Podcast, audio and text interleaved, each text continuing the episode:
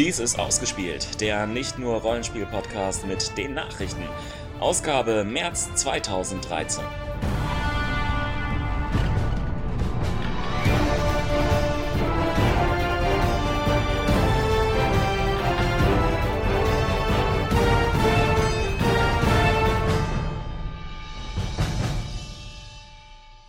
Und dies sind einige unserer Nachrichten. Mondsplitter glänzen noch nicht wirklich. Ulysses fördert Jugendzentren und Schulen. Ratten werden gleichgeschaltet. Und natürlich, ich liebe es.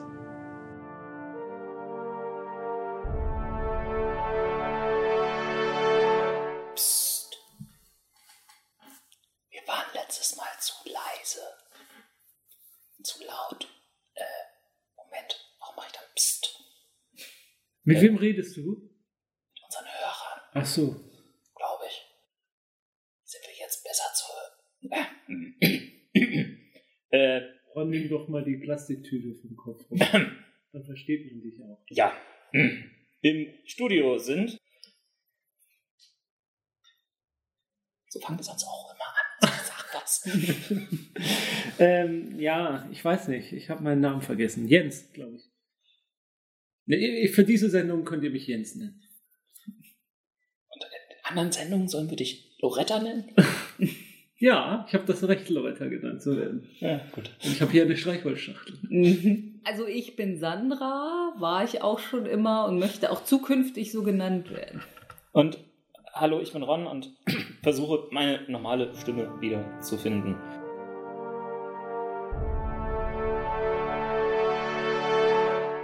Rollenspiel. Jens beginnt. Ich beginne Du beginnst. mit, äh, ja, wir haben ja über das Gygax-Magazin berichtet, schon zweimal. Einmal, dass es das geben soll, einmal haben wir schon über das Inhaltsverzeichnis gesprochen und zum Abschluss dieses Themas vielleicht äh, jetzt einmal über das Heft an sich, denn das habe ich mir bei Drive-Thru RPG runtergeladen. Für 3,50 Euro oder so, ungefähr. Legt mich jetzt nicht auf den Preis fest, aber ich meine, das war so ungefähr. Also kein Preis, der dich besonders umbringt. Ja, sag das nicht. Ähm, ja, ich habe mal reingelesen. Ich habe einige Artikel gelesen sogar. Äh, ja, was soll ich sagen? Ich bin nicht so begeistert davon, muss ich zugeben. Zum einen ist Also- das Layout nicht wirklich äh, pet-freundlich. Also äh, es hat auch als, ich sag mal, aber auch als Zeitschriften, also als Holzlayout äh, ist es nicht sonderlich doll, denn es macht so diese, was man auch früher von Mephisto gerne mal kannte, äh, lesen Sie den, das Ende dieses Artikels auf Seite so und so viel zu Ende. Ja, ich glaube, das haben sie extra gemacht, damit das diese retro an. Ja, ich glaube auch. Ich glaube auch, das muss der Absicht gewesen sein. Ansonsten von den Artikeln muss ich zugeben, hat mir einer wirklich gut gefallen. Äh, der war von Cory Doctorow und zwar ähm, hieß der genau Gaming with Your Toddler oder Gaming for Your Toddler, wo er beschreibt, wie er mit seinem seiner vierjährigen Tochter äh, seine ersten Rollenspielversuche macht und dann auch ein kleines Regelsystem gleich dazu packt, wie man das machen kann mit äh, Würfelwürfen und die Hitpunkte werden dann erst bestimmt, wenn überhaupt mal geschossen wird. Dann würfelt man mal kurz mit dem D8 und sagt mal, wie viele Hitpunkte der hat. Und ich, das habe ich sogar schon getestet mit äh, meiner Tochter und äh, das hat durchaus funktioniert. Also das war ein wirklich schöner kleiner Artikel. Allein dafür war es mir die 3,50 Euro wert, den gelesen zu haben. Der Rest der Artikel, da ist einer über die Kosmologie des Rollenspiels, wo mal kurz zusammengefasst wird, was es so, in welchen Wellen so Rollenspiele erschienen sind und was zur First Wave und Second Wave und so gehört, der ein bisschen an seiner Bildsprache krankt. Da wird eigentlich von Galaxien gesprochen, in denen verschiedene Rollenspielszenen dazugehören, dann sind es aber eigentlich wieder Planeten und hat eine schöne Grafik, die allerdings als PDF auch nicht richtig rüberkommt, wo mal so eine Galaxie aufgezeichnet ist und die einzelnen Sternsysteme sind dann die verschiedenen Rollenspielsysteme und was so zueinander dazugehört. Das ist eine schöne Übersicht. Ja, ansonsten besteht das Rest des Hefts aus Nostalgie. Da werden alte Spielrunden in Erinnerung gerufen, wie doch früher alles besser und schöner war und ähm, äh, ja, und der Rest davon ist halt einfach doch zu viel D&D für meinen Geschmack. Und eigentlich kann man das unter dem Namen Gygax sicherlich erwarten, dass viel D&D ist, aber es wurde ja eigentlich anders angekündigt. Es sollte ja ein Rollenspiel, äh, Rollenspielmagazin für die ganze Szene sein. Das ist zumindest die erste Ausgabe meiner Ansicht nach nicht. Also es ist sehr fixiert auf die OSA-Leute und... Ja, mhm. finde ich zumindest. Und wie gesagt, das sind Artikel drin ja, da, da ist ein Artikel über, also ich, ich nenne einfach nur mal den, den, den, ähm, den Titel des Artikels. Ähm, und dann könnt ihr mir mal fragen, könnt ihr mir mal sagen, was ihr darunter erwarten würdet. Playing in the Science Fiction Way. Was würdet ihr da unter so einem Artikel erwarten? Ähm, Rollenspiele, die äh, Sci-Fi-Settings haben. Mhm. Ja, der Artikel tatsächlich besteht da drin, dass einer seine Erinnerung schildert, wie er mit Gygax zusammen mal eine Fantasy-Runde gespielt hat und plötzlich dann einer und Gygax dann plötzlich gesagt hat, so jetzt komm du mal rum und erzähl mal, wie du deine äh, ihr seid jetzt plötzlich auf einem Weltraum, auf einem Raumschiff mit euren Fantasy-Charakteren und wie kommt ihr da jetzt zurecht? Und dann ja, erzählt das so diese Rollenspielrunde. Das ist ein einseitiger Artikel und das, und so sind mehrere Artikel, wo einfach Leute ihre Erinnerungen an alte Rollenspielrunden haben. Ich finde, da ist auch ein Artikel, The, The Future of Tabletop Gaming. ja, wo das Fazit ist, ja, früher war eigentlich alles besser. Also, also so, das, das, ist noch nicht mein Ding. Das sind, das sind noch nicht so die prägenden Artikel. Vielleicht, ich, ich will jetzt nicht ausschließen, dass ich mir die Nummer 2 auch nochmal kaufe, um zu gucken, wie es dann wird. Aber das hat mich noch nicht überzeugt. Was ich noch mitgekriegt habe, ist, dass sie einen tierisch blödes Logistiksystem dahinter gesetzt haben. Es gibt viele Leute, die einfach ähm, bereits das Ding vorbestellt haben, Print vorbestellt, die jetzt ähm, allein für Versandkosten plötzlich aus heiterem Himmel mehr zahlen müssen. Dann wurden die Versandkosten doch wieder gesenkt, das wurde aber nicht kommuniziert. Und, äh, und, und also ähm, anscheinend sehr, sehr, ja, Warum können wir das verschicken nach Übersee? Interessiert uns einfach nicht. Wir denken einfach nur an, an in die USA. Mhm. Ähm, was mich persönlich noch genervt hat, ist, ähm, die haben eine Internetseite, die so gar nichts aussagt. Ja, das stimmt. Und ähm, selbst den Hinweis, dass man das Ganze sich tatsächlich bei Drive-Thru RPG käuflich erwerben kann, fehlt vollkommen. Ja, das stimmt. Also ich bin auch nur durch einen durch einen Twitter-Eintrag drauf gestoßen, dass man es offensichtlich da jetzt erwerben kann. Ja, habt ihr gehört, dass es ein neues deutsches Rollenspiel geben wird? Das war ja nicht zu überhören. Unter dem Titel Splittermond. Ja. Soll zur RPC erstmal so richtig vorgestellt werden und dann das Grundregelwerk wohl dann zur Spiele im Essen erscheinen. Verlag Uhrwerk Macher, äh, ja, alles, was mal irgendwie was mit CSA zu tun gehabt hat. Mm, auf splittermond.de kann man sich ein bisschen was angucken zu diesem neuen System. Es ist ein klassisches Pen and Paper, so bezeichnet es sich selber. Es ist eine Fantasy-Welt namens Lorakis. Äh, man kann fünf Rassen spielen. Zwerge, Wolfswesen, ich glaube Wagen nennen sie sich, mhm. äh, Gnome, Alben und natürlich Menschen. Alben sind deren Elben. Ja, genau. Und Spieler spielen sogenannte Splitterträger. Die tragen einen Mondsplitter in sich, daher auch der Splittermond. Also der Mond ist irgendwann mal zerborsten und kleine Splitter sind wohl zur Erde gefallen. Und wir wurden von Mondgesteinen getroffen. Sind wir nicht rechtzeitig aus dem Weg gesprungen? Haben wir unseren Rettungswurf wieso, wieso wir? Wir Spieler. Ach so, ja, offensichtlich. Jedenfalls gibt dieser Mondsplitter eine spezielle Fertigkeit nochmal.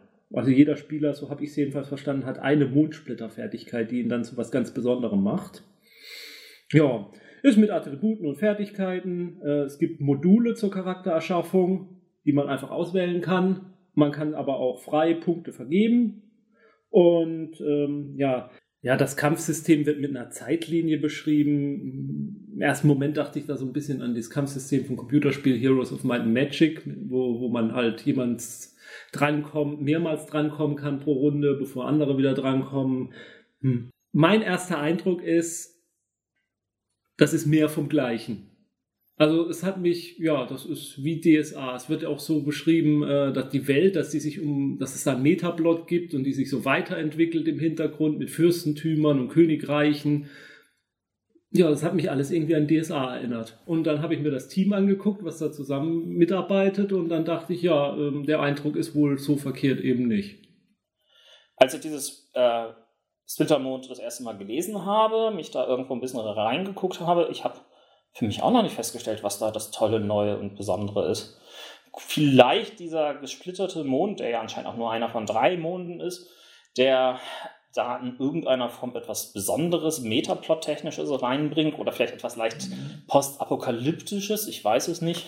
Ja, aber ähm, äh, sagen wir mal, selbst wenn das Szenario jetzt nichts Besonderes bietet, es gibt ja auch durchaus jetzt, hat man ja auch anhand der DSA-Umfrage, die stattgefunden hat, durchaus gemerkt, dass es da verschiedene Parteien gibt. Offensichtlich gibt es die klassischen DSA-Leute, die am alten Regelsystem festhalten wollen und dann gibt es die anderen, die schreien, das ist doch alles so unmodern und man müsste das ein bisschen neuer machen oder so. Vielleicht ist das der Versuch, äh, quasi eine Konkurrenz zu DSA als äh, Standard-Fantasy-Welt in Deutschland zu etablieren, aber mit eleganteren Regeln.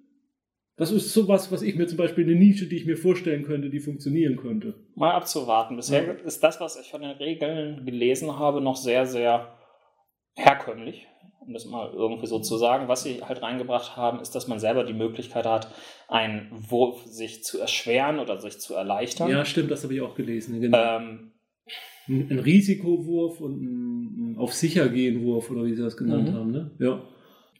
Wobei sowas ähnliches gibt es ja letztendlich auch bei, bei D&D Next, was ja da diskutiert gerade wird, dass es da die Möglichkeit gibt, statt einen W20 zwei W20er zu würfeln und dann, je nachdem, ob man es verbessert oder verschlechtert hat in seinen Wurf, den besseren oder schlechteren der beiden Würfel zu werden. Mhm. Mal abwarten, wie innovativ es ist. Bisher hat es mich nicht vom Hacker gehauen, was ich gehört, gelesen und geschaut habe. Mich auch nicht, aber da gilt für mich das Gleiche, was für das Geigex-Magazin vorhin galt. Äh, ich werde das trotzdem weiterhin interessiert beobachten. Das könnte noch interessant werden. Warten wir es mal ab. Zur Ergänzung, Sie haben nicht nur das Grundregelwerk angekündigt zur Spiel, sondern bereits zwei Abenteuer. Stimmt, stimmt, stimmt. Gut, dass du es erwähnst. Dafür bin ich doch. Apropos, gut, dass du es erwähnt, erwähnst. ich hatte ja letztes Mal bereits erwähnt, dass das Firefly-Rollenspiel vermutlich bei Margaret Rice Productions landen wird oder dass es sehr, sehr, sehr, sehr, sehr, sehr, sehr wahrscheinlich ist, dass es dort landen wird. Jetzt wurde eröffnet, dass das Firefly-Rollenspiel dort tatsächlich verwirklicht wird. Nein, du bist ein Prophet. Äh, also wenn das Prophetismus ist, ja, na gut. Ja, so funktionieren die. Ach so ziemlich sichere Tipps abgeben oder so vage zu halten, dass es nachher retrospektiv erfüllt gelten kann. Also, setzen wir da mal einen Check hinter. Ich bin in der Hinsicht ähnlich gut wie mit meinen Oscar-Tipps. Ja, aber ähm, okay, also der Unterschied zum alten System, was es bei Margaret Weiss gab, diesmal ist es tatsächlich die Firefly-Lizenz komplett und nicht nur für den Film Serenity. Was sicherlich nicht so den ganz großen Unterschied beim Quellenmaterial machen ja, wird. Wird man mal abwarten. Und ja, dazu nur als kleine Ergänzung noch, bei Gate Force 9 hat ein Firefly Brettspiel angekündigt, ähm, mit dem überraschenden Titel Firefly the Game und dem Untertitel Find a Crew, Find a Job, Keep Flying. Soll im Herbst 2013 erscheinen. Man spielt einen Captain eines Firefly-Klasse Schiffs sucht sich eine Crew zusammen und erfüllt Aufträge. Ich finde es spannender, mit, ob sie tatsächlich die alten Cortex-Regeln fürs Firefly-Rollenspiel reinsetzen oder ob sie tatsächlich den Cortex Plus dort reingehen. Hm. Ich finde es spannender, was für Farben die Miniaturen im Boardgame haben dann. Ist ja auch mehr der Brettspiel. ähm, eine tolle Aktion macht derzeit Ulysses. Ulysses hat nämlich gratis Spielepakete, Rollenspielpakete zusammengestellt, unter anderem mit der Pathfinder Einstiegbox, die sie kostenlos, solange der Vorrat reicht, Jugendzentren und Schulen zur Verfügung stellen. Wir sind doch auch irgendwie ein Jugendzentrum hier, oder? ich müsste andere mal fragen, ob wir dazu zählen. Ja. Ist ja ein Hörer unserer Sendung, wie wir ja wissen.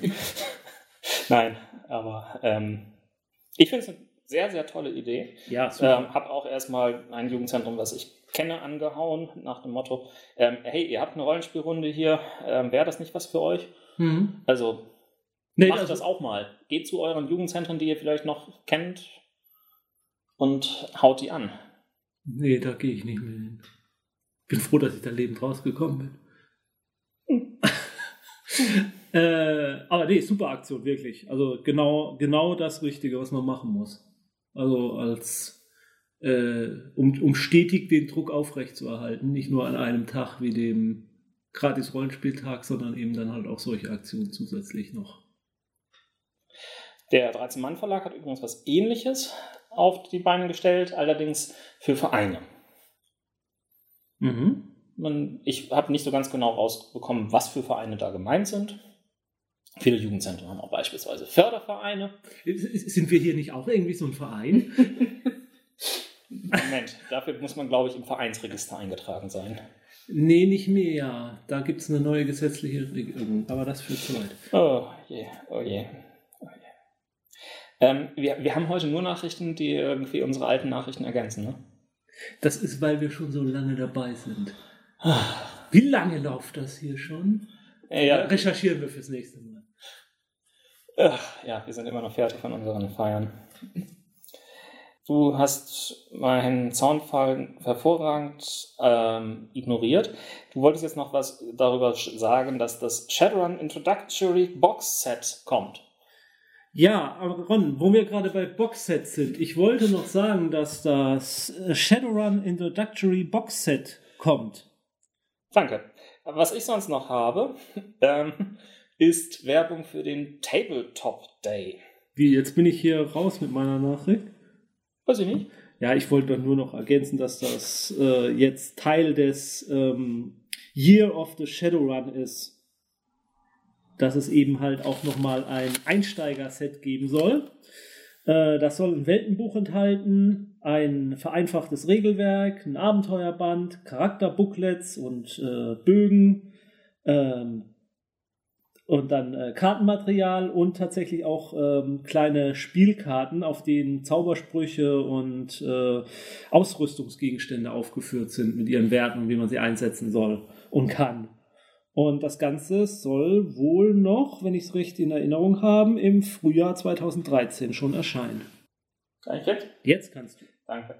Ähm, wir haben ja bereits schon den gratis Rollenspieltag, den Free RPG Day, den Tag des Spiels, äh, den Stadtland Brettspieltag und was auch immer. Es gibt noch einen weiteren, jetzt ganz frisch. Und zwar die allseits ähm, hier ignorierte Fernsehshow Tabletop, die ja auf Geek und Sundry bei YouTube läuft, ist nun Namenspatron eines Tages, eines Spieltages. Der sogenannte Tabletop Day wird erstmalig am 30. März 2013 stattfinden und soll eine weltweite Aktion sein, um Spielerinnen und Spieler zusammenzutreiben zu unterschiedlichen Events in der jeweiligen Nachbarschaft, in Coffeeshops, in den Schulen, in, in Gemeinschaftszentren und so weiter. Es geht einfach darum, zu spielen. Und machen wir das? 30. März? Ich weiß gar nicht, ich glaube, ich habe da schon eine Rollenspielerin. Ostersamstag, glaube ich. Mhm. Ach, das ist Ostern. Ja, das finde ich, haben sie ein bisschen doof getimt. Ich meine, ich weiß, in den USA spielt Ostern nicht so wirklich die Rolle, Ja, aber das ist Ostersamstag. Irgendwas habe ich im da kommen meine Schwiegereltern. Dann müssen wir gleich mit denen spielen. Aber die spielen noch gar nicht. Schlimm, schlimm. Ich finde es interessanter, wie es mit Tabletop weitergeht, denn ich habe bisher immer noch nichts gehört, ob sie jetzt eine zweite Staffel kriegen oder nicht. Ich wusste gar nicht, dass das irgendwie auf der Kippe steht. Doch. Oder, mhm. Doch. Ähm, Will Wheaton hat besonders äh, viel Werbung gemacht, dass man äh, gesagt, man sagt auf jeden Fall den äh, Gefällt mir-Knopf unter ähm, den YouTube-Videos von Tabletop drücken. Nur dadurch würden sie es vielleicht schaffen. Mhm. Ah, gut, das nur am Rande. Also dann kann ich nur sagen, dann sollten diverse Spieleverlage sich mal überlegen, ob sie das Ganze nicht sponsern wollen. Denn jedes Spiel, Äh, was das tun dort, sie ja bereits. denn jedes Spiel, was dort vor, vorgestellt wurde, hat sich ja danach äh, wohl verkauft wie geschnitten Brot. Ähm, ich ich, ich habe für Fiasco gesehen, die tatsächlich ähm, im letzten Quartal einen enormen Anstieg in ihren Verkaufszahlen hatten. Gut, das ist immer noch auf niedrigem Niveau, aber da war was. Ja.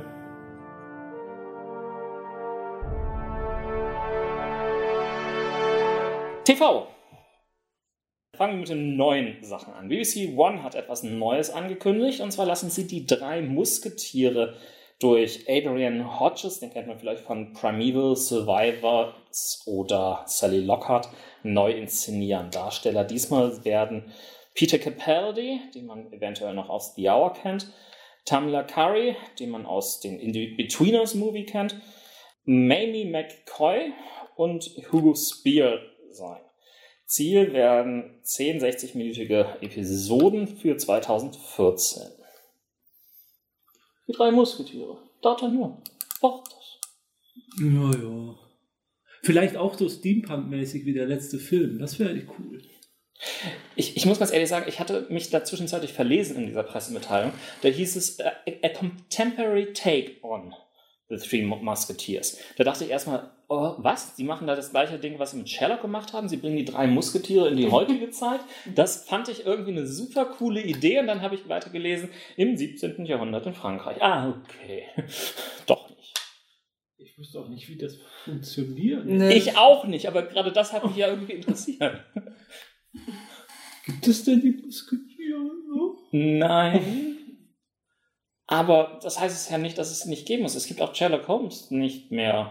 Ähm, Aber es gibt immer noch Privatdetektive. Mhm. Ja, gut. Ja, gut. Ebenfalls auf BBC One wird Atlantis starten. Ich hatte ja vor geraumer Zeit von den Absätzen der, der Serie Merlin berichtet und deren Produzenten haben sich jetzt zusammengetan mit den Misfits und Dirk Gently-Schöpfer Howard Overman. Atlantis wird eine Jugendabenteuerserie in äh, einer versunkenen Stadt sein. Der Mann aus Atlantis. 13 Folgen, äh, 45 Minuten ab Herbst. Klingt schrecklich. Ich freue mich drauf. Ein weiteres Remake wird es von ITV geben für deren Kinderfernsehprogramm. Äh, Thunderbirds A Go wird eine Realserie basierend auf der allseits beliebten Puppentrickserie sein, die mit Effekten von Weta Workshop angereichert werden sollen. 26 30 Minuten Episoden sind für 2015 geplant. Ja, ich muss ja nicht alles kommentieren. Gut. ähm, ich habe einige Absetzungen zu vermelden. Oh. Primeval New World ist, nachdem die erste Staffel komplett ausgestrahlt worden ist, sang- und klanglos abgeschnitten worden. Die Verlagerung des Plots von Großbritannien nach Kanada hat zwar einigermaßen leidlich interessant funktioniert, hat es aber trotzdem nicht überlebt. Being Human endet nun nach der fünften Staffel, damit ist jetzt die UK-Serie gemeint, nicht die US-Serie. Ähm, eine der wenigen Serien, die es tatsächlich geschafft haben, ähm, innerhalb des, äh, der Serie den Cast so komplett einmal kom durchzuwechseln und weiter interessant zu bleiben. Mhm. Das ist schade. Ich finde es insofern schön, als dass sie da einen Abschluss schaffen wollen. Dann Sinbad, deutsch Sindbad, lief in Großbritannien auf Sky One, hierzulande auf Super RTL wird nicht verlängert. Sky One behauptet schlicht immer noch begeistert von der Serie zu sein, aber die Geschichte wäre mit der ersten Staffel bereits auserzählt. Mhm. War ja großartig ja. geplant. Dann. Klar. Dann zwei Cartoonserien.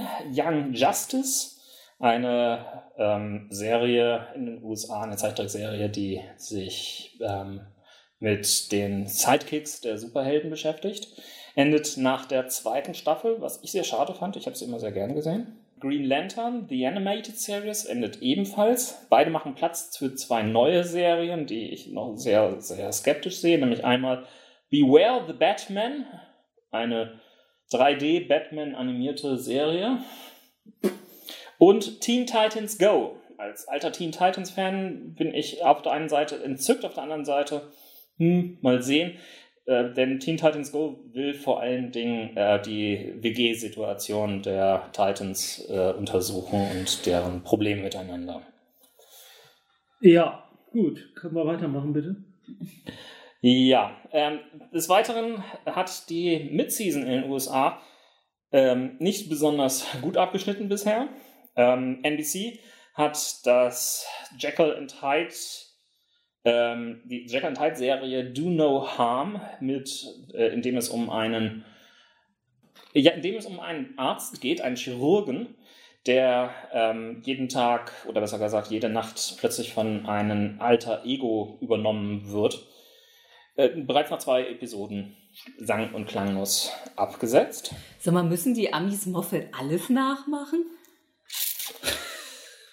Ja, die, äh, Wieso planen die ein US-Remake von Doctor Who? Das wäre dann jetzt das, was noch fehlt. Die CW, wie weit bist du eigentlich ähm, bei Community? Äh, nur die erste Staffel.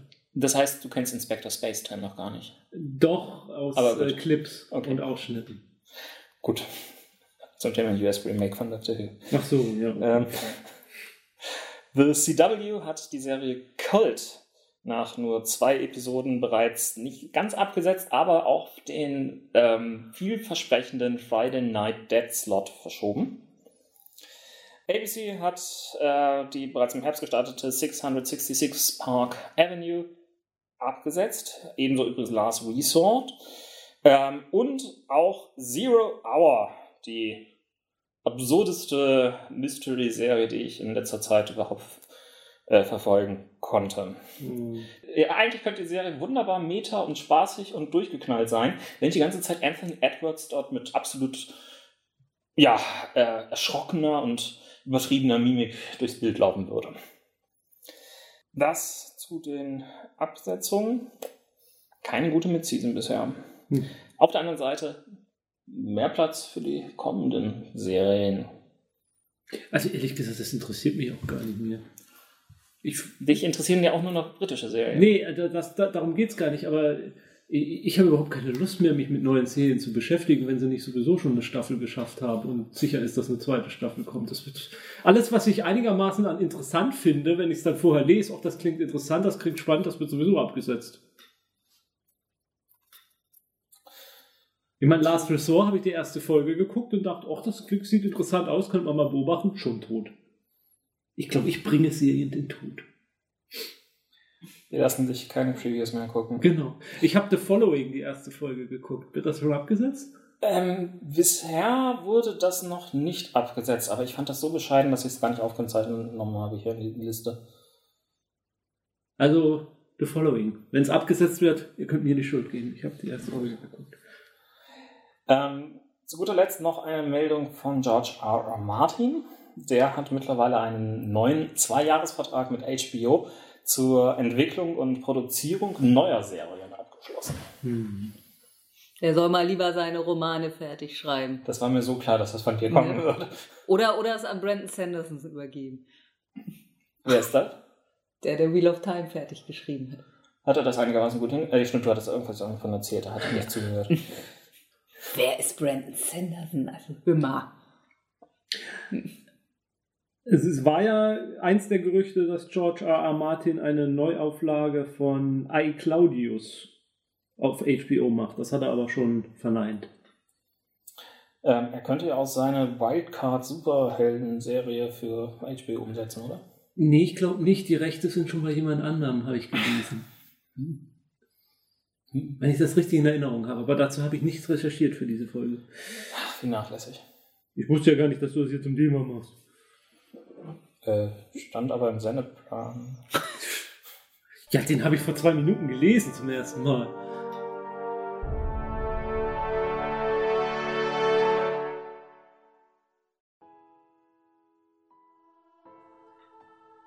Ein Einschub. Gestorben ist Ray Cusick, geboren 1928, genauer weiß ich es nicht gestorben am 21.02.2013, 89 Jahre alt geworden, zwei Kinder, sieben Enkelkinder. Er war Designer bei der BBC seit 1960 und sein Meisterwerk sozusagen war die Erschaffung der Daleks nach den Beschreibungen, die er von Terry Nation bekommen hat. Eigentlich war ein ganz anderer BBC-Designer dafür vorgesehen, die Daleks zu entwerfen, nämlich ein gewisser Ridley Scott. Aber der hatte zu dem Zeitpunkt keine Zeit und deswegen wurde es eben der gute Ray. Anmerkung noch, äh, weil er Angestellter bei der BBC war, bekam er auch überhaupt keine Lizenzzahlung später für die weitere Verwendung des Dalek-Designs, anders als Terry Nation, dessen Erben noch dran verdienen, wenn die Daleks bei, äh, bei Doctor Who heutzutage doch mal auftauchen. Gestorben ist Ottfried Preußler, der deutsche Autor von Kinder- und Jugendliteratur, verstarb am 18. Februar in Prien am Chiemsee ist geboren am 20. Oktober 1923 in Reichenberg, was heute zur Tschechoslowakei gehört. Nicht Reichenbach. Äh, Reichenberg. Okay. Reichenbach Das sind an die Wasserfälle. Ich glaube, die sind in der Schweiz. Oder was Österreich? Eins von beiden. Die bekanntesten Werke von Ottfried Preußler sind sicherlich Der kleine Wassermann, Die kleine Hexe, Das kleine Gespenst, nicht Der kleine Hobbit, aber dafür auch Der Räuber Hotzenplotz und Krabat ist sein bekanntestes Jugendbuch. Echt? Ich fand Hotzenplotz immer bekannter. Ja, das aber ist aber ein Jugend. Kinderbuch. Ach so, Jugendbuch, Kinderbuch, Entschuldigung, ja. Young Adult. Mhm. Die weltweite Gesamtauflage seiner in insgesamt 55 Sprachen laut Wikipedia übersetzten 32 Bücher liegt bei 50 Millionen Exemplaren. Preußler war nach dem, seinem Einsatz im Zweiten Weltkrieg und langer sowjetischen Kriegsgefangenschaft Lehrer geworden. Hatte starke Probleme mit seiner Schule, mit seinen Schülern, die einfach nicht auf ihn hören wollten. Und ähm, so versuchte er sich an den Trick, ihnen Geschichten zu erzählen. Er hat sie dadurch dann tatsächlich ablenken können und auch wieder zur Ruhe bringen können. Irgendwann fing er an, einige seiner Geschichten fürs Kinderradioprogramm zu entwickeln. Dann folgten auch schon die ersten Bücher. Er hat viele Preise gewonnen, unter anderem den Deutschen Kinderbuchpreis für Der kleine Wassermann, Sonderpreis für Text und Illustration. Er hat 1973 das Bundesverdienstkreuz am Bande, 1993 das Bundesverdienstkreuz erster Klasse und im Jahre 2000 das große Bundesverdienstkreuz bekommen und viele, viele andere Preise. Und jetzt werden seine Werke zerschnippelt. Mich persönlich hat Krabat das Fürchten gelernt. Als äh, Kind, der ich das gelesen habe, war ich enorm mitgenommen mit diesen gruseligen kleinen Geschichten dabei. Also, Dafür habe ich allerdings sein, die Abenteuer des starken Vanyas abgöttisch geliebt und habe mich gerade geärgert, als ich feststellte, dass ich dieses Buch nicht auf meinen Kindle laden konnte. also Krabat hat mich auch sehr beeindruckt, als ich es gelesen habe. Also mir hat es keine Angst gemacht, wüsste ich nicht. Aber es ist mir hängen geblieben als eins der Bücher, was mich berührt hat. Ja, du hast nie was gelesen. Nö. Räuber Hotzenplotz. Na, jetzt, jetzt kennst du dank deiner Tochter wenigstens auch die kleine Hexe schon mal. Ja, und den kleinen Wassermann kenne ich auch. Also, Aber das kleine Gespenst noch nicht. das Ja. haben wir gerade, da, da hält sie noch nicht so durch. Wir haben es jetzt auch als Hörspiel, aber da, das, da bleibt sie nicht so begeistert hängen wie bei der kleinen Hexe. Ich glaube, es macht ihr auch ein bisschen mit Gespenst, das ist ihr noch so ein bisschen zu gruselig. Obwohl es ja überhaupt nicht gruselig ist, aber Für, für, für mich hat dieses Buch einmalig die Stigmatisierung für alle Gespenster, die ich irgendwo auftreten lasse, in meinen Rollenspielrunden gebracht. Die brauchen einen langen Schlüsselbund mit vielen Mhm. Schlüsseln drin. Hexen, Hexen, immer zu, doch ich, ich hex nur gut. Auch gestorben ist Alan B. Kellhammer, geboren 1931. Er ist der Erfinder des Brettspiels Diplomacy. Trotz großen Erfolges des Spiels konnte er von den Lizenzeinnahmen aber nie leben. Bis zu seiner Pensionierung äh, blieb er Briefträger. Ist doch auch ein schöner Beruf. Ist mal immer in der frischen Luft. Oh, okay. Ich glaube, ich lasse dich nie mehr den Einstieg für diese Rubrik machen, Jens. Wieso? Film. In der Rubrik äh, Star Wars Gerüchte können wir zumindest vermelden, dass John Williams auch in der neuen Star Wars Trilogie den Score liefern möchte. Haben wir sonstige Star Wars Gerüchte, die wir jetzt hier verbreiten wollen? Wir könnten. Knights of the Old Republic Verfilmung angeblich, äh, Mark Hamill und Harrison Ford, Ford und Fischer. spielen alle mit oder nicht oder doch, wer weiß. Machen wir lieber mit anderen Gerüchten weiter. Ähm, oder was gesagt, sogar Fakten. Das Fantastic Four Reboot, was ähm, ja passieren muss, denn ansonsten würden die Rechte zurück an Marvel gehen, ähm, hat einen neuen Drehbuchautoren bekommen, nämlich Graham Smith, der bereits so grandiose Filme wie Abraham Lincoln, Vampirjäger erzählt hat. Ist zumindest ein interessanter Titel. Ja. Ähm, warten wir es ab, was da noch kommt. Auf jeden Fall wird es nicht mehr Captain America als Fackel geben. Äh, nee, sicherlich nicht. Es sei denn als vielleicht äh, Klon oder. Äh, was auch immer.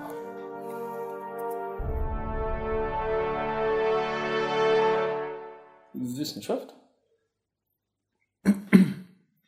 Das kommt nicht so spontan, das muss man weiter. Ach Gott. Wissenschaft! Ich muss mir das mal selber anhören, ich habe noch nie gehört, wie das hier klingt. Schrecklich. Ich weiß. Deswegen lasse ich es auch immer drin. Das ist deine Rubrik, also erzähl was. Dankeschön. Ähm, dann fangen wir doch einmal an mit Spider-Man. Und zwar, was ist. Spider-Man ist Wissenschaftler. Ja, auch. Wäre das nicht eher Literatur? Nein. Ähm, was findet ihr ist die coolste Fähigkeit von Spider-Man? Äh, die, die coolste Fähigkeit von Spider-Man? Spinnensinn. Der Spinnensinn? Nein, nein. Doch, der Äh, Spinnensinn das- ist eine gute Antwort. Slinging. Ach, das ist ja keine. Das, das macht er ja nicht. Äh, wie soll ich sagen? Ständig? Nein, das, Das hat er ja gebaut. Das hat er ja gebaut. Das ist ja keine Spezialfertigkeit, die er hat. Kommt drauf an, was man glaubt. In, in Ja, ich meine jetzt den Original. ersten Filmen Ich meine den Original hat er das immer ejakuliert. Ja, ja, ja. Ich meine den Original Comic Spider-Man. Äh, der hat seinen Spinnensinn und äh, Forscher haben jetzt einen Anzug entwickelt, mit dem man äh, ähnliches selbst haben kann. Äh, ha?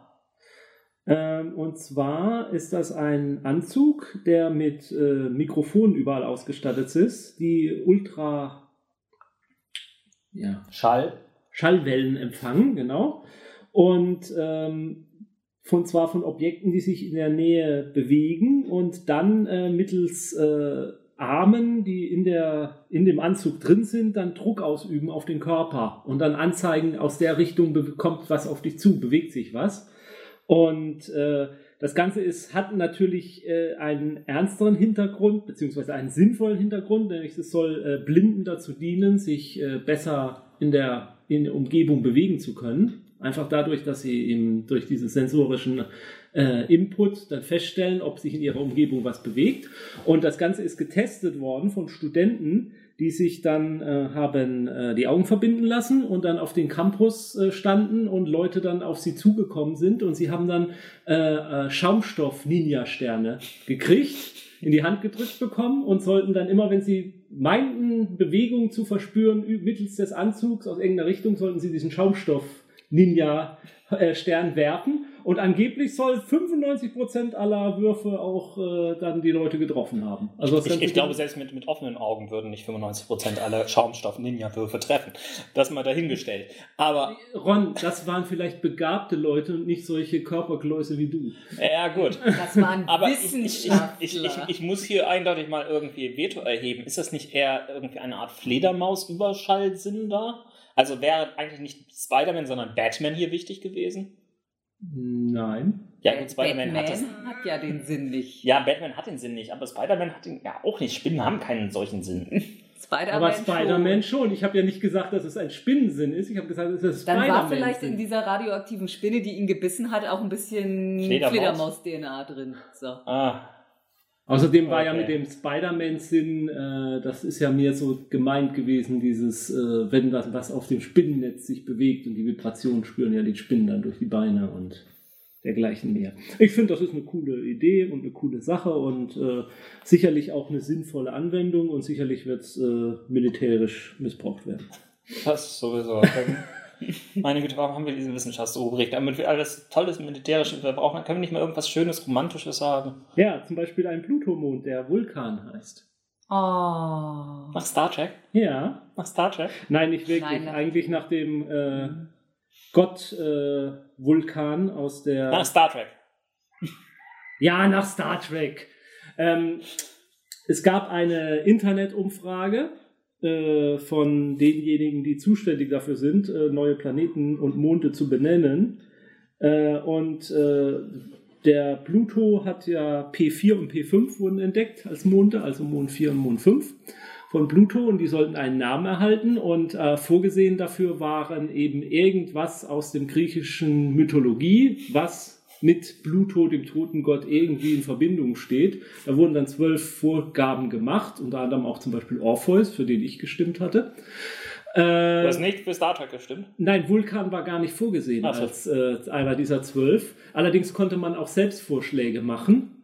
Äh, die mussten aber zwangsläufig auch irgendwie mit der griechischen Mythologie und dem toten Gott in Verbindung stehen. Und wenn ich es jetzt richtig weiß, dann ist Vulkan ein Neffe von von, von, von, von Pluto ja, oder so. Da ja irgendwie. fast alle von, von ja. Jupiter oder Zeus Und äh, ein gewisser, irgend so ein komischer Typ im Internet, dessen Name mir gar nichts sagt, irgendwas wie William Shatner oder so, hat dann einen Aufruf gemacht, dass doch die Leute das äh, sagt dir nichts? Nee, sagt mir gar nichts. Klingt müssen ja mal eine Star Trek Folge machen, habe ich so und, Müssen wir nachholen. Und hat dann aufgerufen, man möge doch mal für Vulkan stimmen und das hat dann dazu geführt, dass äh, da auch die meisten Stimmen kamen.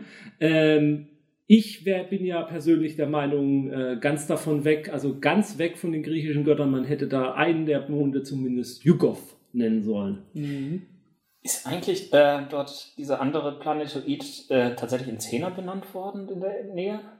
Irgendwo war das auch noch so, dass sie noch so ein paar Planetoiden gefunden hatten und einen wollten sie Zehner nennen, weil sie das so cool fanden. Äh, da heißt, glaube ich, einer der.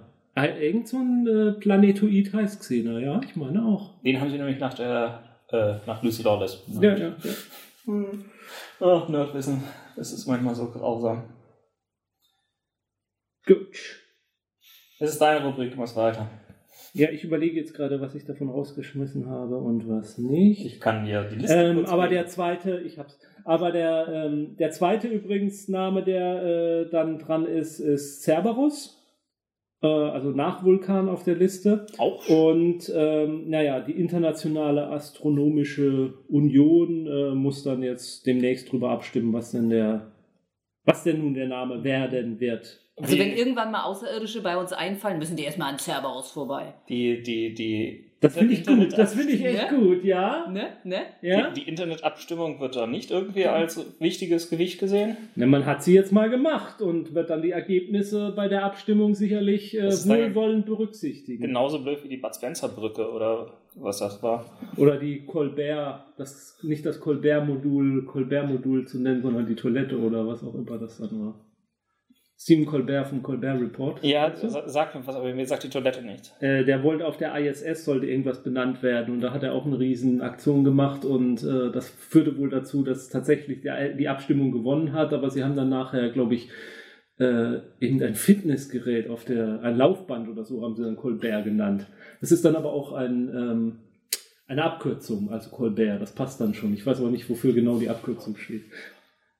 Aber wo wir schon bei Vulkan sind, ähm, äh, Vulkanier haben ja diesen Vulcan Mind äh, Trick drauf, Meld, der ist ja auch sowieso gerade in der Presse durch Obama, aber ähm, das meinte ich jetzt gerade nicht sondern ihr guckt mich so ratlos an, ihr habt das alle nicht gehört, ne? Nein. Äh, Obama hat Star Trek und Star Wars in der Rede miteinander durcheinander gebracht. Und, Was? Ja, und hat den Vulcan Mind Melt äh, in der, ja, und lest das selber nach, das ist hier jetzt gerade nicht Der muss Thema. sofort abgesetzt werden, der Mann. Aber eindeutig, da Leute, das sieht ja gar nicht. Nehmen wir William Shatner. Mhm. For President.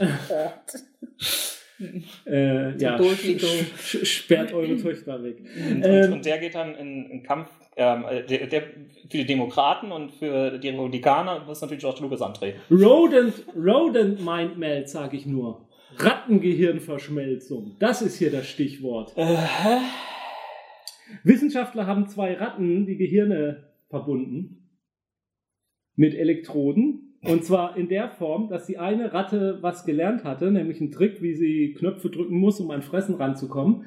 Und die andere Ratte wusste das nicht hat dann aber durch diese Gehirnverschaltung das dann auch gelernt. Und ähm, ja, also die haben zwei Rattengehirne so zusammen parallel geschaltet, dass sie effektiv miteinander gearbeitet haben. Was man dafür Zeit sparen kann. Ja, ne? Du liest das eine Buch, ich das andere. Ne?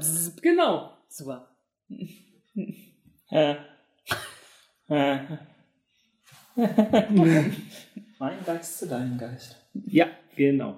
Äh, das sind, äh, das ist, hat den Hintergrund, das ist ein Forschungsteam, was daran arbeitet, einen ähm, gehirngesteuertes Exoskelett zu entwickeln und äh, das ist dann einer äh, behinderten Person erlaubt, bei dem World Cup in Brasilien, also bei dem Fußball-Weltmeisterschaft, die in Brasilien stattfinden wird, ich glaube nächstes Jahr oder ich glaube nächstes Jahr ist das, ja. ähm, den Anstoß zu machen.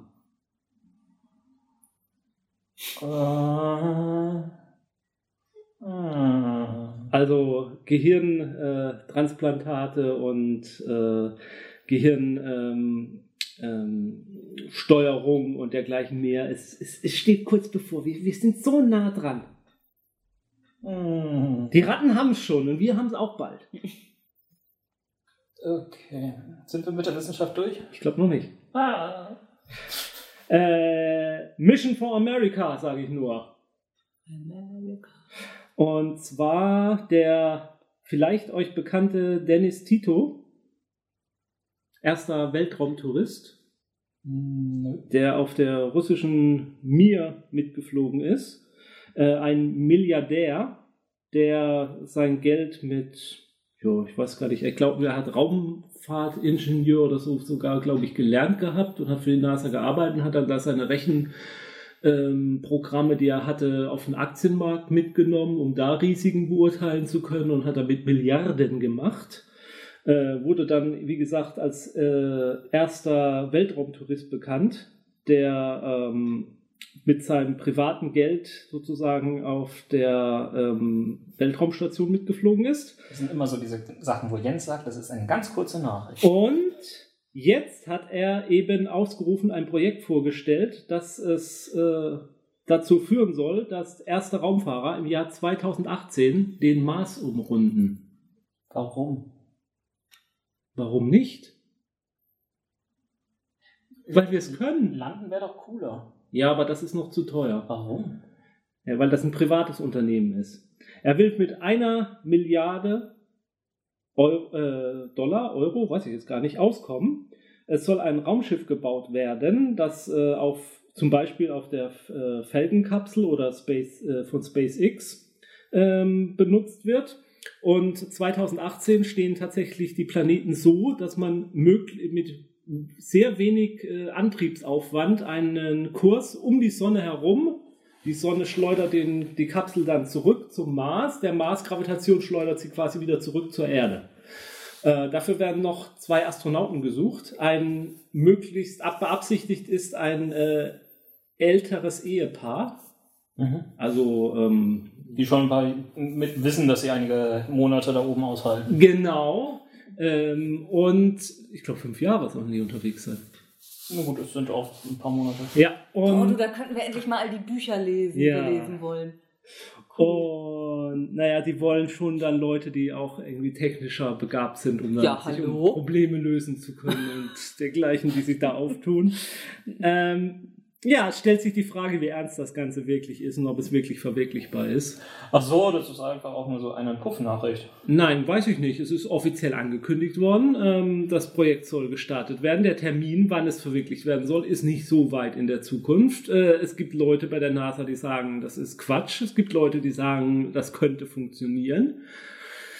Ich sag nur, wer äh, ins Raster fällt, sollte sich doch mal überlegen, ob er nicht sich meldet als seine Teilnehmer. Ich meine, Ehefrau oder Ehemann muss man vorher gar nicht Bescheid sagen. Überraschung! Ach übrigens, hast du übermorgen schon was vor? Die nächsten fünf Jahre. So, das war's jetzt aber mit der Wissenschaft. Ich hätte ja gern noch viel mehr über diese Rattenhirne geredet, aber Ron kriegt jetzt schon Zustimmung. Literatur.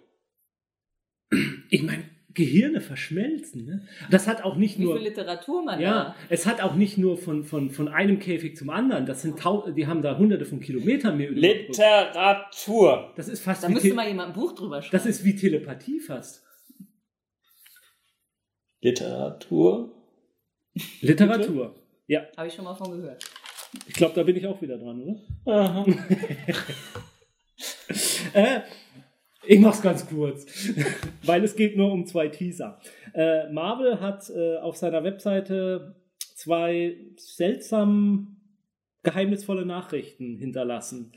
Als erstes haben sie nur ein Number One auf vor schwarzem Hintergrund äh, gezeigt. Die Eins besteht aus äh, zusammengesetzt aus den Namen zahlreicher Helden. Äh, es sind keine 52, diese Nachricht ist gleich noch wichtig. Und ähm, mit dem Untertitel Beginning with the best superheroes in comics, Marvel does it first. Huge story coming soon to fans worldwide. Dieser Teaser hat dann dazu äh, veranlasst, dass im Internet die Gerüchte hochschwappten, äh, Marvel plane ein Komplett-Reboot aller Serien, aller Gleich aller. À la, DC. Ähm, halte ich für eher weniger wahrscheinlich. Äh, das momentan wohl am meisten oder am favorisierte Gerücht ist, dass es ähm, neue Ursprungsstories geben soll oder Neuerzählungen der Ursprungsstories von zahlreichen Helden. Das könnte ich mir eher vorstellen, denn dass sie ein komplett Reboot machen, wo sie gerade Marvel Now gestartet haben, wohl auch sehr erfolgreich Marvel Now gestartet haben, kann ich mir irgendwo nicht vorstellen. Aber naja, dann kam jetzt vor drei Tagen der zweite Teaser. Steht da Nummer zwei?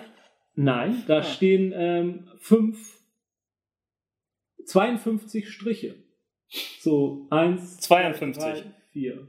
Zack. Also so abgestrichen, einmal Ja. vier Striche und einen quer durch. Ja. Und am Schluss dann halt nochmal zwei, Zwei. einzelne. Aha. Ähm, mit dem Untertitel Count on Marvel to always deliver. Cuts above the rest. Aha. Ähm, ja, was man darunter jetzt verstehen soll, äh, ja, keine Ahnung. 52 Tage?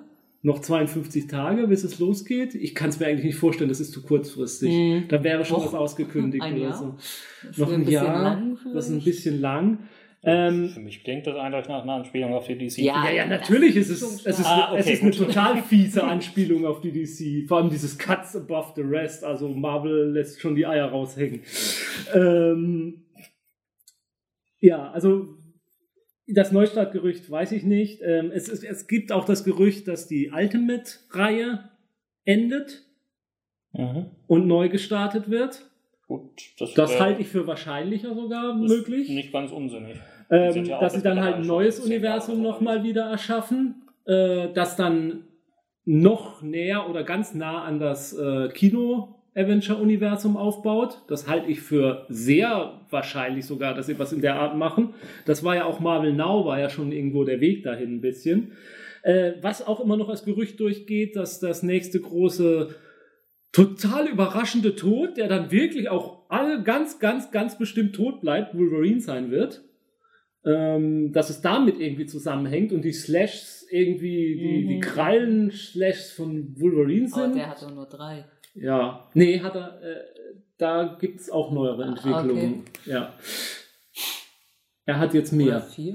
Er hat jetzt, nee, er hat Mhm. jetzt definitiv dann bald mal mehr. Okay. Merkt er demnächst plötzlich. Mhm. Ja, also bleibt mal abzuwarten, was Marvel da wirklich plant. Äh, es gibt noch ein viertes Plakat, was nicht so genau damit drin zusammenhängt. Das nennt sich Marvel of the Dead.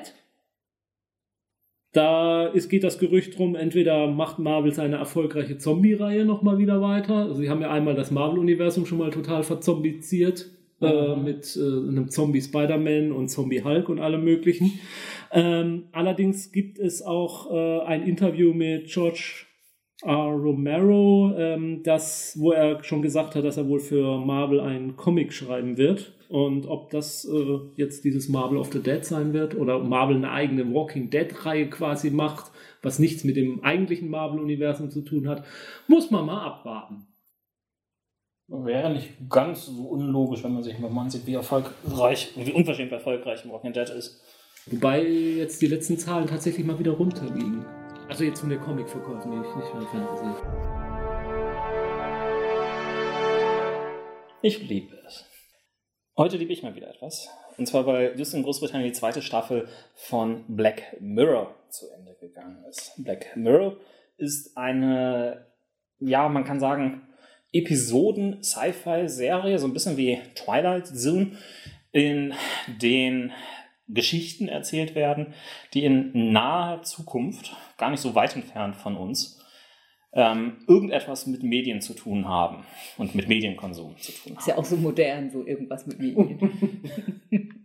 sozusagen. Erschaffen wurde diese Reihe von Charlie Brooker. Charlie Brooker ist, wer ihn nicht kennen sollte, ein bisschen der äh, britische Oliver Kalkofe, nur weniger voluminös und etwas weniger darauf bedacht, in tausend und einen Kostümierung zu schlüpfen. Ähm, Charlie Brooker ist halt letztendlich ein Medienkritiker ähm, schlechthin. Also eher der Und- Nickelmeier. Nö, schon, schon bissiger und pointierter. Okay. Und äh, Charlie Brooker hat eine Serie gemacht, eine Fernsehserie, die aus drei Episoden zuerst bestand. Und ähm, diese drei Episoden sind vollkommen unabhängig voneinander. In der ersten Episode erleben wir den britischen Prime Minister, der in eine tierisch absurde Situation getrieben wird, die seine Karriere ähm, ihn kosten könnte. Das war gut, das war gut. Ja, Respekt, Respekt. Die Folge ist so krank. Ja, und gleichzeitig so gut. In Ja. der zweiten Episode erleben wir, ähm, was passiert, wenn die Superstar-Suche die gesamte Industrie übernommen hat. Und in der dritten Folge der ersten Staffel erleben wir, was passiert, wenn man sämtliche Erinnerungen, die man hat, jederzeit wieder aufrufen kann und sich abspielen kann durch ein entsprechendes Implantat Also wie Twitter. sozusagen. Ähm, diese dritte Episode wurde übrigens rechtemäßig gerade verkauft.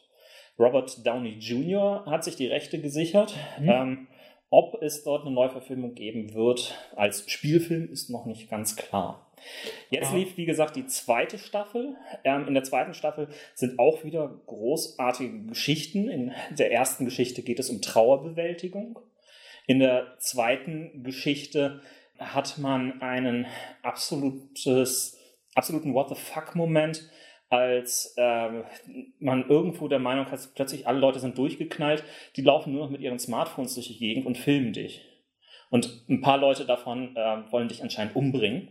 In der dritten Episode geht es darum, was passieren kann, wenn die Lach- und Spaßgesellschaft den politischen Wahlkampf übernimmt. Also Ah. das, was eventuell bei uns schon mal angekündigt worden ist mit der ähm, Guido Mobil. Nein, mit äh, Stefan Raab, der plötzlich das Kanzlerduell moderieren soll oder ähnlichem. Ich dachte, das Guido Mobil. Das vielleicht auch. Insgesamt sind beide Staffeln für sich sehr interessant zu sehen, bieten tolle Momente, wo du nur noch denkst, das kann jetzt nicht wahr sein, das habe ich gerade nicht wirklich gesehen, aber es macht gleichzeitig so viel Sinn. Brillant, fiese Mediensatire auf Twilight Zone Basis. Sehr schade, dass die Serie es sich bisher nicht hier nach Deutschland geschafft hat. Das wäre sicherlich etwas, was Arte problemlos ausstrahlen könnte. Sehr zu empfehlen als DVD direkt in den USA, äh, nicht den USA, sondern Großbritannien zu bekommen. ähm, ja, ich, ich kenne nur die erste Staffel bisher und mein Hauptkritikproblem war, die erste Folge ist so brillant und knallt dir so einen vor den Kopf. Das könnte das toppen, das könnte dann mit der zweiten oder dritten nicht mehr toppen. Ich hätte, ich hätte, glaube ich, die, die, erste Folge hätte ich als dritte Folge gemacht. Ja, aber dann kann die zweite Staffel es nicht toppen. Ja, mag sein. Ähm, Weiß wo, ich nicht. Kann sie es nicht? Äh, nicht. Nein, äh, also die zweite Staffel ist nach wie vor sehr, sehr gut. Ja, ja, die, die, die, mittlere Folge ähm, davon ist meiner Meinung nach die, die, die brillanteste, weil sie wirklich mit einem absoluten Du siehst es nicht kommen Moment aufwartet. Also wie die erste Folge. ja, ähm, die, ähm, also ich, ich, ich, ich liebe ja letztendlich ähm, ich, ich liebe ja letztendlich das Material, was mich komplett aus der Reserve lockt, was mich komplett überrascht, wo ich keine Ahnung hatte, dass das passiert. Deswegen hast du es ja hier erwähnt. Ja. Wobei ich mich mit Spoilern sehr zurückgehalten habe. Glaube ich. Ja. Fand ich auch schweinisch gut. Liebt ihr noch was? Ich möchte auch eine Fernsehserie lieben, auch eine britische Fernsehserie. Oh, wie langweilig. Meine ist aber nicht so modern, meine ist geradezu antik. Antik? Ja. Sie stammt aus dem 16. Jahrhundert. Wunderbar. Das Gut. wäre nicht sehr antik. Das wäre spätes Mittelalter. Ähm, 16. Jahrhundert ist bitte nicht spätes Mittelalter naja, aber, aber definitiv auch nicht antik. Ja, dann, was kommt denn nach dem Mittelalter? Also Moment, Moment, Moment, stopp, stopp. Ja, ja, genau. Also es, es, gibt einen Unterschied zwischen antik und antike. Ja, ist ja auch egal. Das ist schon schlimm mit uns Nerds hier. Ja, also jedenfalls ist die Serie relativ alt, nämlich aus den 70ern. Da gab es schon Fernsehen? Ja, ja. Schwarz-Weiß? Nein, Farbe. Und es und. geht in dieser Serie um die Antike. Es geht nämlich um Ich Claudius. Claudius, wie wir ja alle wissen, der vierte Imperator der julisch-claudischen Zeit. Ne? Wie wir alle wissen. Ja, ja. Und ja, also die Serie geht von, von Augustus Herrschaft über. Der erste Kaiser. Ja. Über Tiberius. Der zweite Kaiser. Und Caligula der zu Kaiser. Claudius, bis zu Claudius Tod. Der vierte Kaiser. Mhm. Tod. Wer kommt nach Claudius? Ne, ne? Keine Ahnung. Julius? Nero. Meinetwegen. Ich hatte, ich hatte es nie so mit dem CD-ROM-Programm. Warum liebst du diese Serie? Ja, weil die einfach großartig ist. Ähm, also sie ist natürlich, logischerweise, da sie schon ein bisschen älter ist, jetzt nicht zu vergleichen von der Machart wie die halbwegs aktuelle Rom-Serie die ja davor spielt. Also man kann die eigentlich prima hintereinander gucken, mit einer kleinen Lücke leider. Also Rome ist das Prequel? Ja, sozusagen. Okay. Und also es, die Serie ist halt fast wie ein Theaterstück aufgezogen, sag ich mal, von, von den Kulissen. Also es geht fast nur um Leute, die irgendwo rumsitzen oder rumstehen und sich unterhalten. So wird eigentlich die gesamte Geschichte transportiert. Das sorgt aber auch dafür, dass man die Serie heute noch genauso gut gucken kann wie in den 70ern, weil es dadurch halt nicht, naja gut, die, die, das Make-up, sage ich mal, weil ja die Leute in der Serie um Jahrzehnte altern, da sieht man vielleicht schon, dass das heutzutage besser aussehen würde. Ja, und es ist einfach eine großartige Geschichte. Es ist nun mal halt die der römischen Kaiser und der Familien ringsrum. Aber es ist eben auch gerade sehr schön, dass Claudius im Mittelpunkt steht, der ja ein paar körperliche Gebrechen hatte, möchte ich mal sagen. Also er, er stotterte, er hinkte, er hatte, glaube ich, auch noch ein paar Ticks, also so Kopfzucken. Und naja, gerade bei den Römern waren, war ja das, das männliche Bild sah ja da doch auch sehr, also so aus, dass Körperlichkeit, Unversehrtheit und sowas sehr wichtig war. Naja, sagen wir es mal so, die haben, äh, äh, also ein geborenes Kind wurde dem Patriarchen der Familie vor die Füße gelegt und wenn der es nicht aufgehoben hat und anerkannt, dann, weil, weil er meinte, das Kind ist nicht äh, äh, äh, gesund genug, dann, dann wurde es nicht in die Familie aufgenommen und teilweise vor die Stadt geworfen und dergleichen mehr. Also ja, das war sehr, sehr äh, mhm. gesellschaftlich nicht anerkannt. Und das hat ist aber wahrscheinlich für Claudius, also jetzt rede ich eigentlich mehr über die römische Geschichte als über die Fernsehserie, ähm, hat vermutlich auch nur dazu geführt, dass er überhaupt so lange gelebt hat, um Imperator werden zu können, weil er eben, naja, von niemandem ernst genommen oder als Konkurrent gesehen wurde. Mhm. Ein bisschen erinnert, ich, ich habe die Serie natürlich auch geguckt, äh, auch wenn das gerade eben ein bisschen anders klang, äh, ein bisschen erinnert der Charakter ja so an äh, Tyrion an Tyrion oder auch an Miles Wachosigan. Ja, genau. Ebenso brillante Leute mit körperlichen Gebrechen, die dadurch auch unterschätzt werden ja, oder nicht ja. ernst genommen werden. Und naja, das eben durch ihren Verstand wettmachen müssen. Ähm, um zur Fernsehserie vielleicht zurückzukommen, äh, es sind äh, einige sehr bekannte Schauspieler dabei. Ja. Äh, also Claudio selbst wird von Derek Jacobi verkörpert, den vielleicht Doctor Who-Fans als den Master kennen. Jedenfalls den alten Master, wenn er zum ersten Mal in der neuen Serie wieder auftaucht. Einen der Masters. Ja, also der, der erste Auftritt des Masters, da spielt er ihn nämlich. In New Who, ja. In New Who. John Hurt, bekannt aus Alien. Brian Blessed, bekannt aus ähm, Blackadder. Ähm, Patrick Stewart, bekannt aus Moby Dick. Mit Hahn. Ja, Patrick Stewart mit Haaren. Böse, böse und mit Haaren. Ja, und, und, sehr böse, sehr, sehr böse. Mit einer der, der fiesesten Charaktere überhaupt. Ähm, ja, dachte ich, sollte erstmal genügen an der Stelle. Nein, nein, nein, du hast nur unseren Zwerg vergessen. Oh ja, John Rice Davis. Zwerg, ja. Ja, gut. ja. Ähm, also wirklich brillante Schauspieler mit brillante Schauspielerleistung. Allein John Hurt als Caligula. Oh, großartig. Großartig. Also ich kann diese Serie wirklich auch nur jedem empfehlen. Bei IMDb hat sie 9,1 Punkte.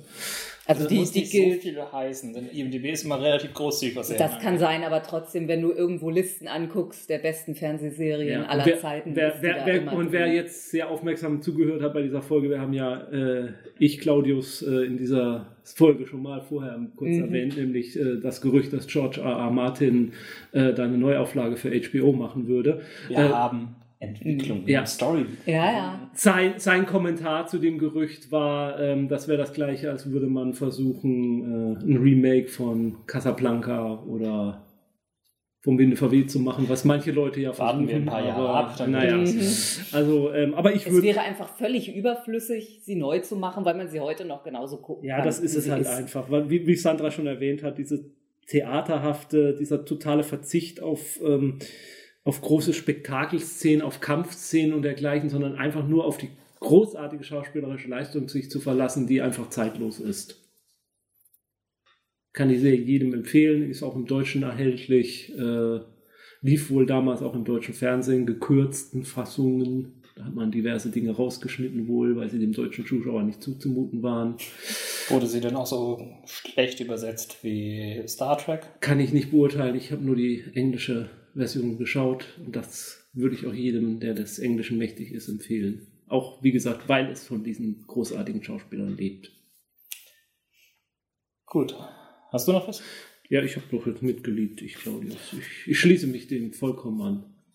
Dann ist gut. Das waren die März-Nachrichten. Ein bisschen später dieses Jahr aufgrund unserer vielen Festivitäten. Tröd. Tröd, tröd. Ja, wir gehen jetzt gleich noch irgendwie irgendwas anderes trinken oder so.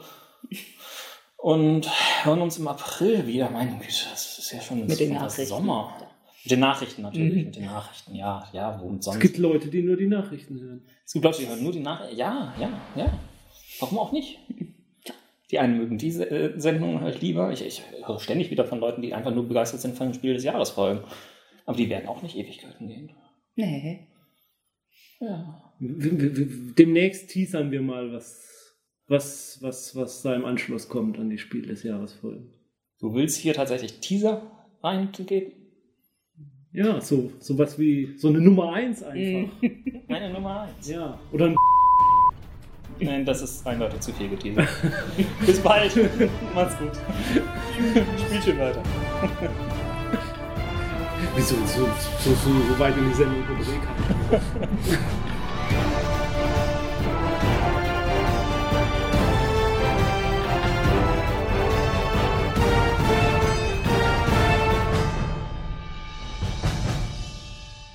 Dieser Podcast ist Mitglied bei analogspieler.de, der Portalseite für alle Podcasts rund ums gute alte Spielen.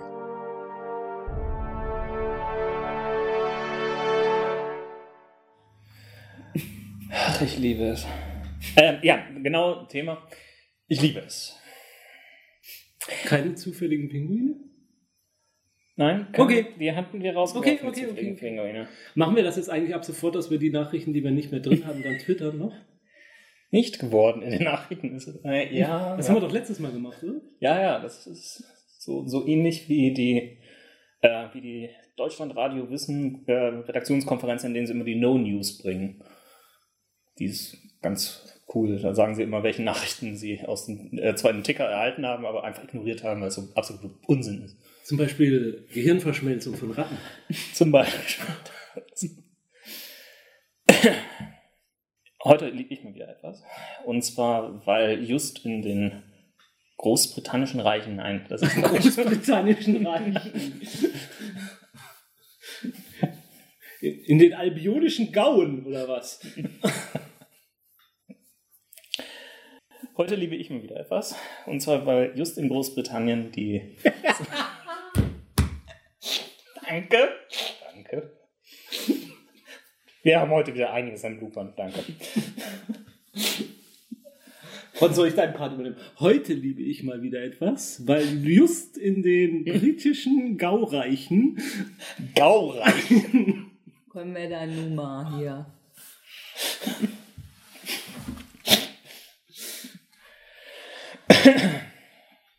Heute liebe ich mal wieder etwas.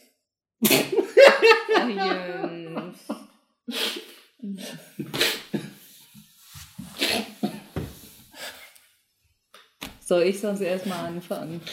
Nee, nee, jetzt ist okay, ich schaff's.